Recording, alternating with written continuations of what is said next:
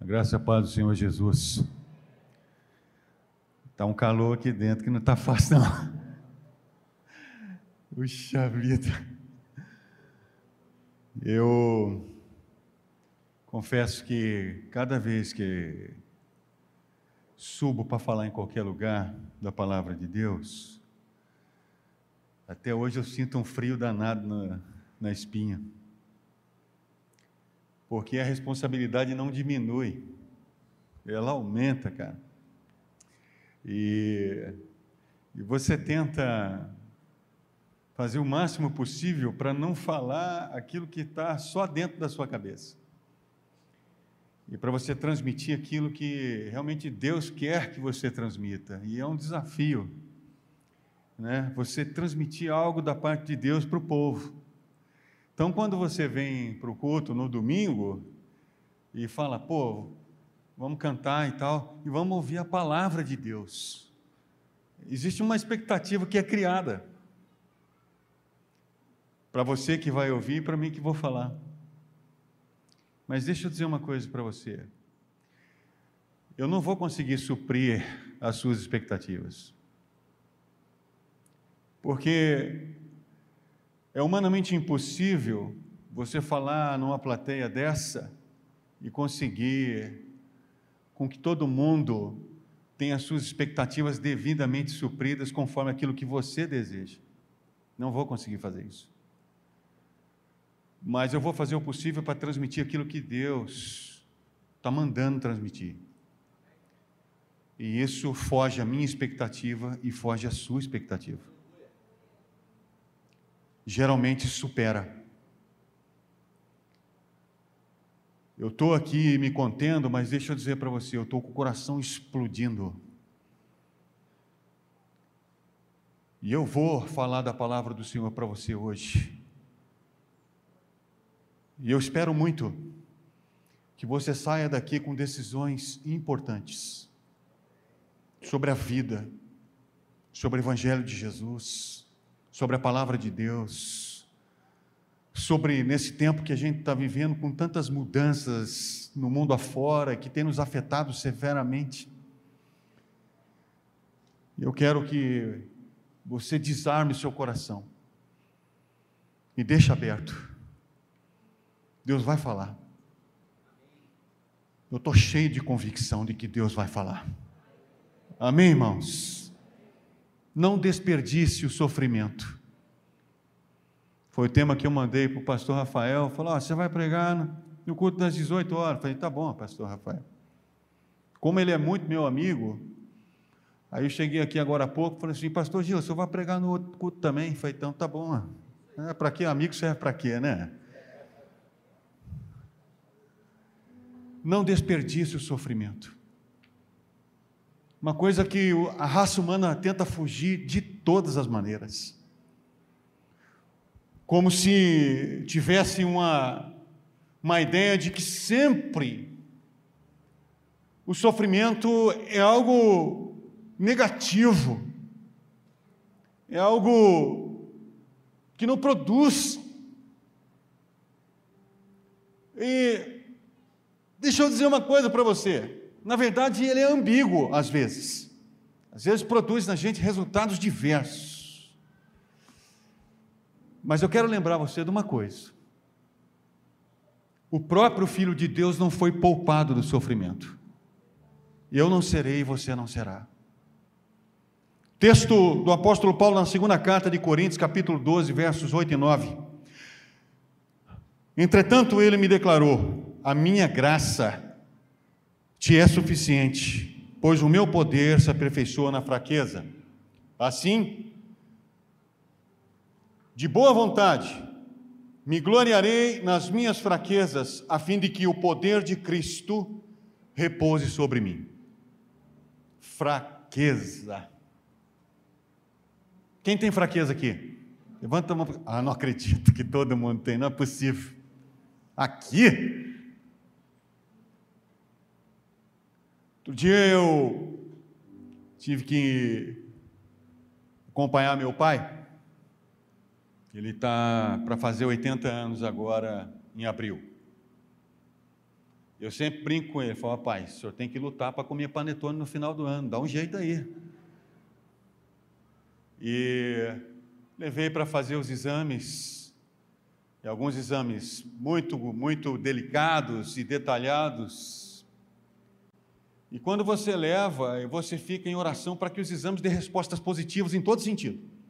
Eu não sei se você é do tipo de pessoa que pega o exame no laboratório e abre, né? Porque fica desesperado. O cara fala, ó, entrega na mão do médico, tá? Tá? Pá, já abre. Falei assim, morto, tá tudo bem. Aí entra no Google para fazer as contas, não é assim que a gente faz? Caramba! E meu pai foi diagnosticado com câncer agressivo no intestino e não aceita possibilidade de intervenção cirúrgica. E o médico me aconselhou o seguinte: ele, seu pai não pode passar por uma cirurgia porque o quadro geral não vai permitir isso. Ele vai provavelmente ficar na mesma cirurgia. E meu pai é um pai que meu pai é um homem que ora de madrugada a vida toda. E às vezes você fica se perguntando é, qual é o propósito. Afinal de contas, a nossa fidelidade não deveria ser coroada com bênçãos e atrás de bênçãos. Coisas boas,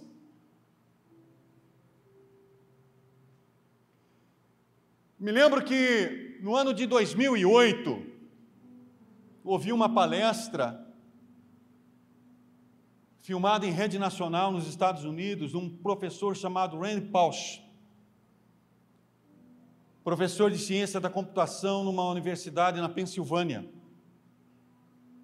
Ele foi o paraninfo da sua turma, ou da turma dos alunos que estavam se formando na faculdade naquele ano. E naquela semana ele tinha acabado de ir fazer exames para sua manutenção de saúde. E quando o médico abriu os resultados, disse para ele: as notícias não são boas. Você está com 44 anos e deixa eu dizer para você, você está com 12 tumores só no fígado. E ele ficou pensando o que fazer ele deu uma palestra, e nessa palestra ele disse assim: Eu estou pronto para continuar. Limitado pelo tempo, pai de duas crianças, que certamente não vou ver casar, mas eu vou seguir em frente. E logo depois ele foi chamado para dar uma entrevista em rede nacional. E a primeira pergunta que a repórter fez: o senhor é cristão? Ele disse: Sim. E o senhor não está com raiva de Deus? Porque o senhor vai ser tirado da sua família, provavelmente em breve, o que é muito ruim. Como é que ficam seus filhos, sua esposa? Ele disse: Com raiva de Deus?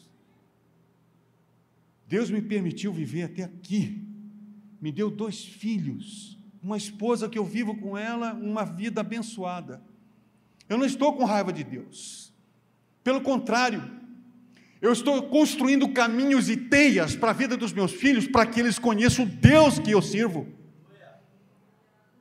Deixa eu dizer para você uma coisa.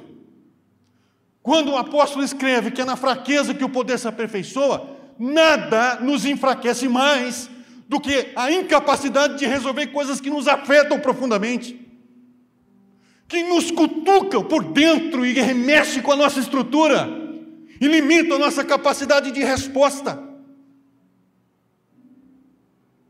A vida tem estas coisas, inclusive para os filhos de Deus.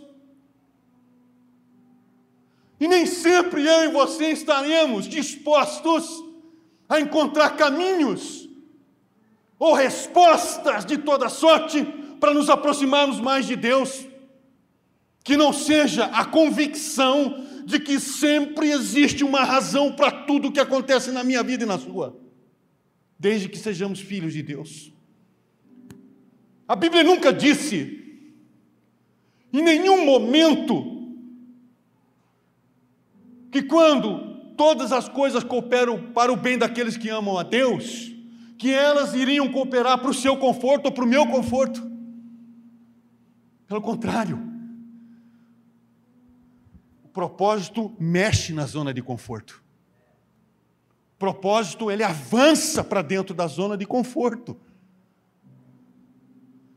E nós estamos vivendo num tempo em que as pessoas lá fora, por não entender que o sofrimento acontece por causa da escolha humana em pecar, em linhas finais, acabam se perguntando ou culpando a Deus. Por que, que Deus não acaba com o sofrimento? Por que, que Deus não resolve? Deus não é bom? É porque o ser humano não tem noção do tamanho do sofrimento que Deus suportou ver o seu filho na cruz do Calvário. O mundo não tem noção disso. Mas a igreja tem que ter. A igreja tem que ter. Então,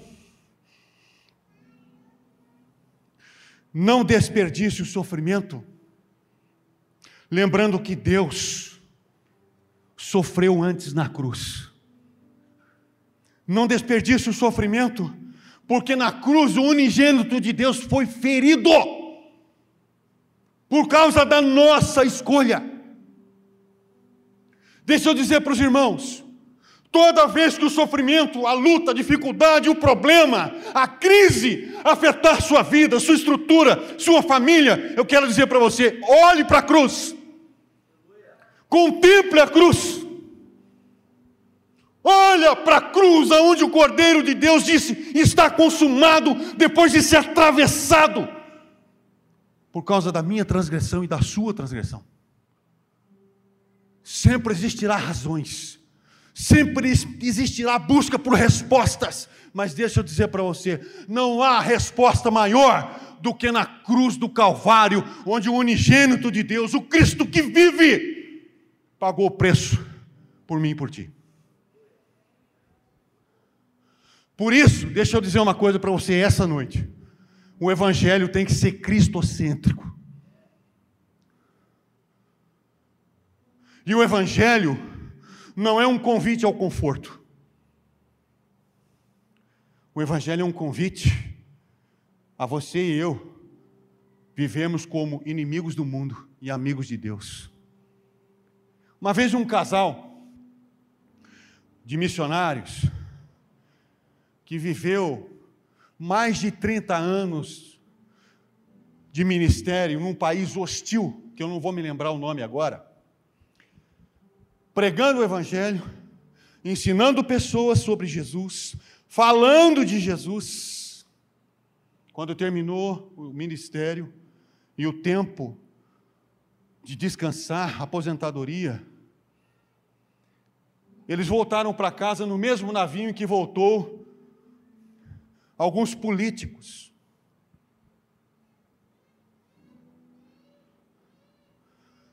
E quando eles se aproximavam do cais, tinha uma banda tocando. E na cabeça deles, olha, vamos ser recebidos pelos irmãos da igreja. Quando chegou lá, era uma banda marcial para receber os políticos.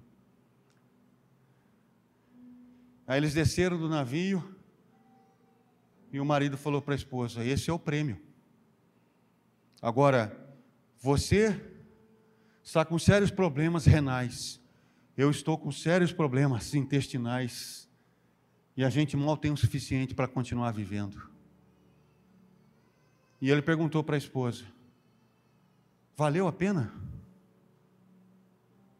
Que recompensa é essa? Quando a gente volta para casa, não tem sequer um membro da igreja para receber a gente. Pergunta para Deus, já que você é uma mulher de oração, para ver o que, que Deus responde.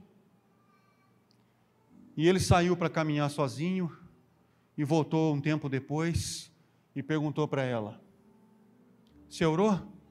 Ela disse: Eu orei. E o que, que Deus respondeu? Que a nossa casa não é aqui. e que lá no céu vai ter anjos esperando a mim, a você e a igreja do Senhor, porque é lá que tudo termina. Então, deixa eu dizer para você: a leve e momentânea tribulação desse tempo presente não se compara à glória futura. Precisa ter uma perspectiva de eternidade. Se você viver com a perspectiva só do momento atual, você não está entendendo o que é o Evangelho. Na cruz de Cristo, o unigênito de Deus foi ferido.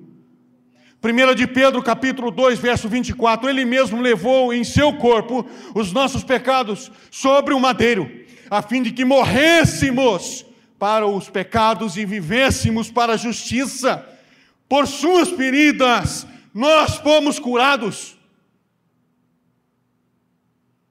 Mas não existe um caminho em que você vá seguir aquilo que a palavra, o Evangelho de Cristo, a cruz, não leve a mim e a você a questionar vez por outra, porque temos que passar por algumas coisas, porque faz parte da minha vida e da sua vida aprender através do sofrimento quem de fato é totalmente o suficiente para nós. Nada nessa terra substitui o cuidado e o zelo de Deus. Nada. Uns confiam em carros, outros confiam em cavalos. Nós confiamos no Senhor dos Exércitos, irmãos. Mexer na zona de conforto da vida faz parte de quem caminha com Deus. Faz parte do nosso trilho. Através da morte de Jesus Cristo, seu filho, Deus afirma: o mal tocou primeiro o meu filho. Era para a raça morrer. Deus escolheu morrer no lugar da raça.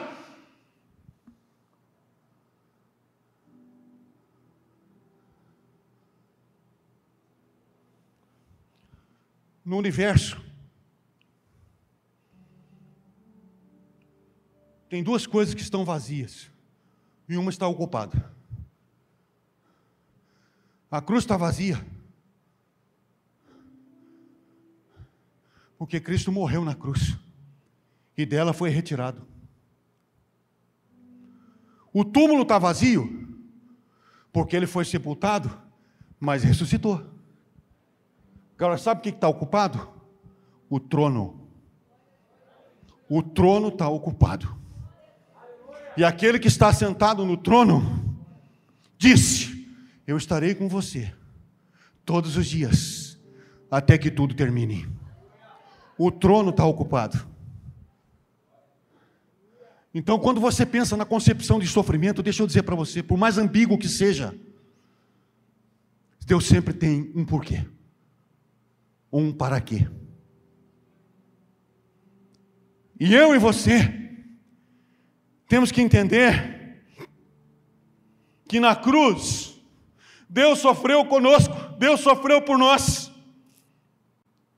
Seu filho, homem de dores, conforme o texto do profeta Isaías, ovelha muda, na cruz Cristo atravessou não apenas o vale da morte, irmãos, na cruz Cristo atravessou a morte de fora a fora.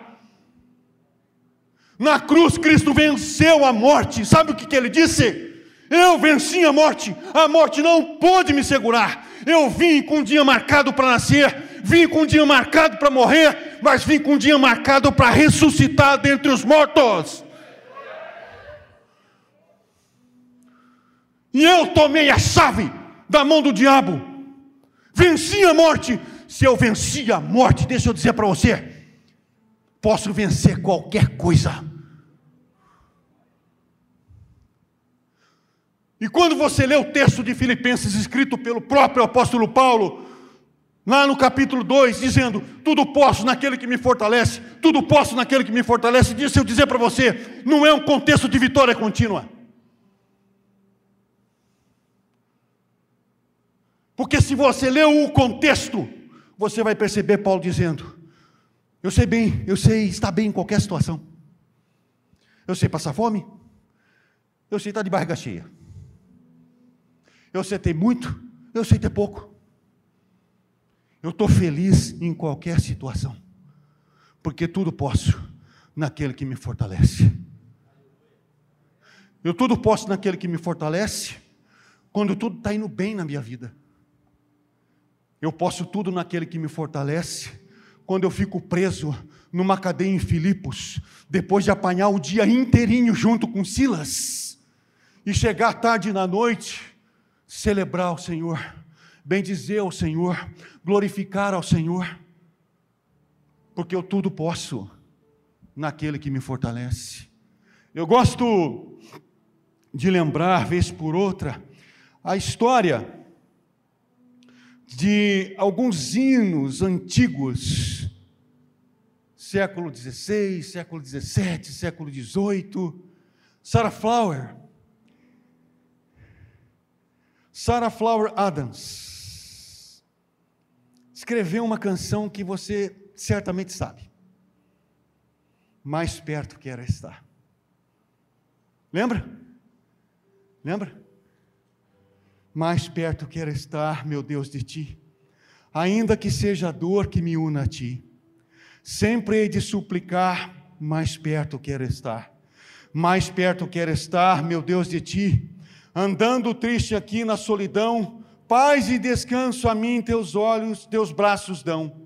Nas trevas vou sonhar, mais perto quero estar mais perto quero estar, meu Deus, de ti. Minha alma cantará a ti, Senhor, e em Betel alçará padrão de amor. Eu sempre hei de rogar, mais perto quero estar. Mais perto quero estar, meu Deus, de ti, e quando Cristo enfim me vier chamar, nos céus com serafins irei morar. Então me alegrarei perto de ti, meu rei, meu rei, meu Deus, de ti mais perto quero estar.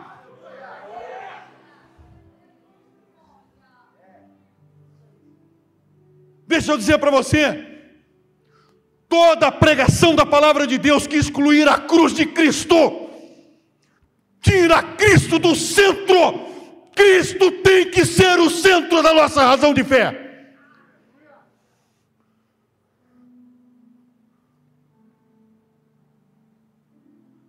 Eu posso pregar uma mensagem aqui, fazer você ir lá, voltar, lá no céu, voltar, porque daí é o seguinte, eu posso encher você de promessa, cara.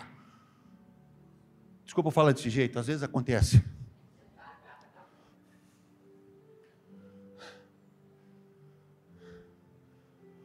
Mas o que que isso vai estruturar você? Está entendendo? O que que isso vai estruturar nas suas convicções? Deixa eu dizer uma coisa para você. A relação com o nosso Senhor Nunca foi e nunca será uma relação de convite superficial. Sempre será uma relação em que o convite tem que partir para a intimidade profunda de alguém que conhece o seu Senhor, tem uma fé estruturada não simplesmente porque acredita nas promessas, mas porque acredita no caráter de Deus. E o caráter de Deus não muda. E quando lá da cruz o seu filho gritou: Está consumado, é porque Deus cumpriu todo o seu plano na pessoa do seu filho, para que eu e você tivéssemos aqui nessa noite, podendo celebrar aquele que vive e vive para sempre.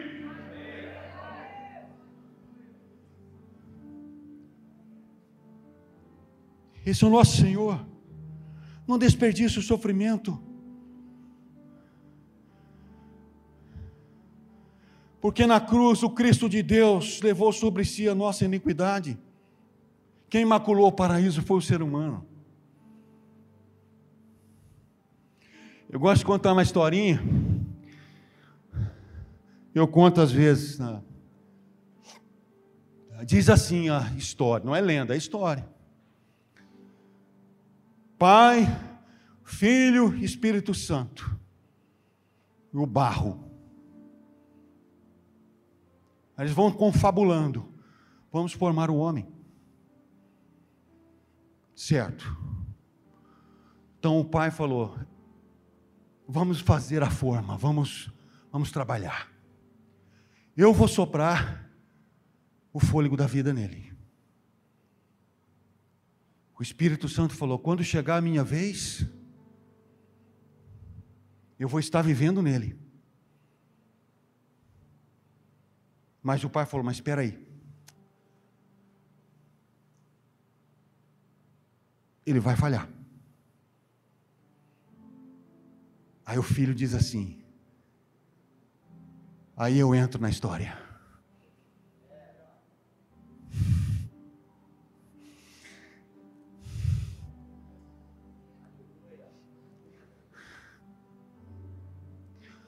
Porque quando ele falhar, eu vou estar lá.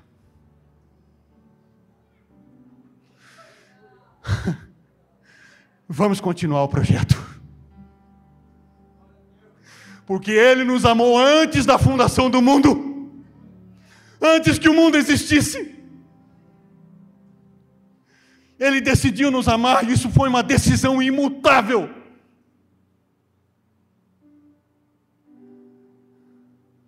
De forma que você que está aqui hoje,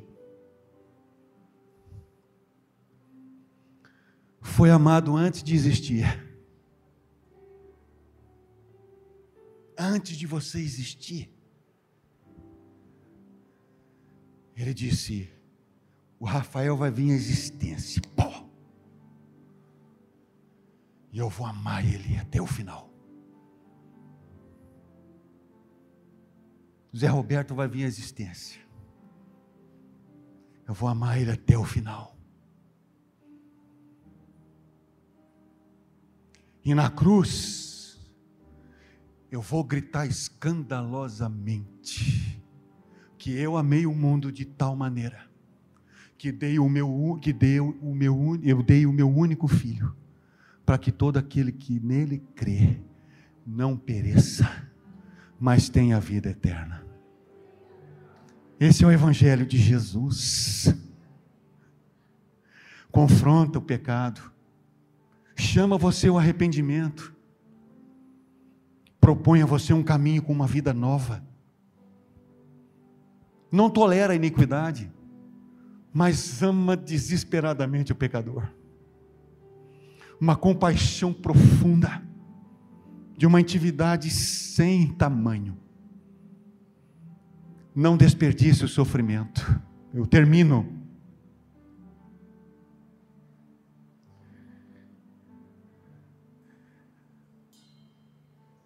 Entretanto, ele me declarou: A minha graça te é suficiente, pois o meu poder se aperfeiçoa na fraqueza. Sendo assim, de boa vontade me gloriarei nas minhas fraquezas a fim de que o poder de Cristo repouse sobre mim. Amém? A fim de que o poder de Cristo repouse sobre mim. Não desperdice o sofrimento. Que Deus abençoe você. Que a graça do Senhor não lhe falte. E aguenta firme. Porque aquele que há de vir virá, virá e não tardará. Deus abençoe os irmãos. Pastor Rafael.